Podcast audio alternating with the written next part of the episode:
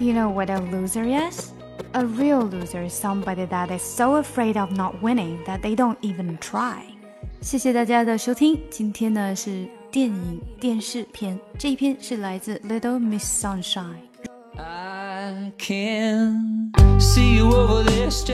更详细的讲解，请点击我的名字查看听力阅读专项提升。关注公众号 ES Post，每天接收跟读推送。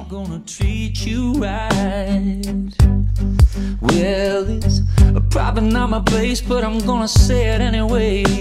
Cause you look like you hadn't felt the fire, had a little fun, hadn't had a smile in a little while.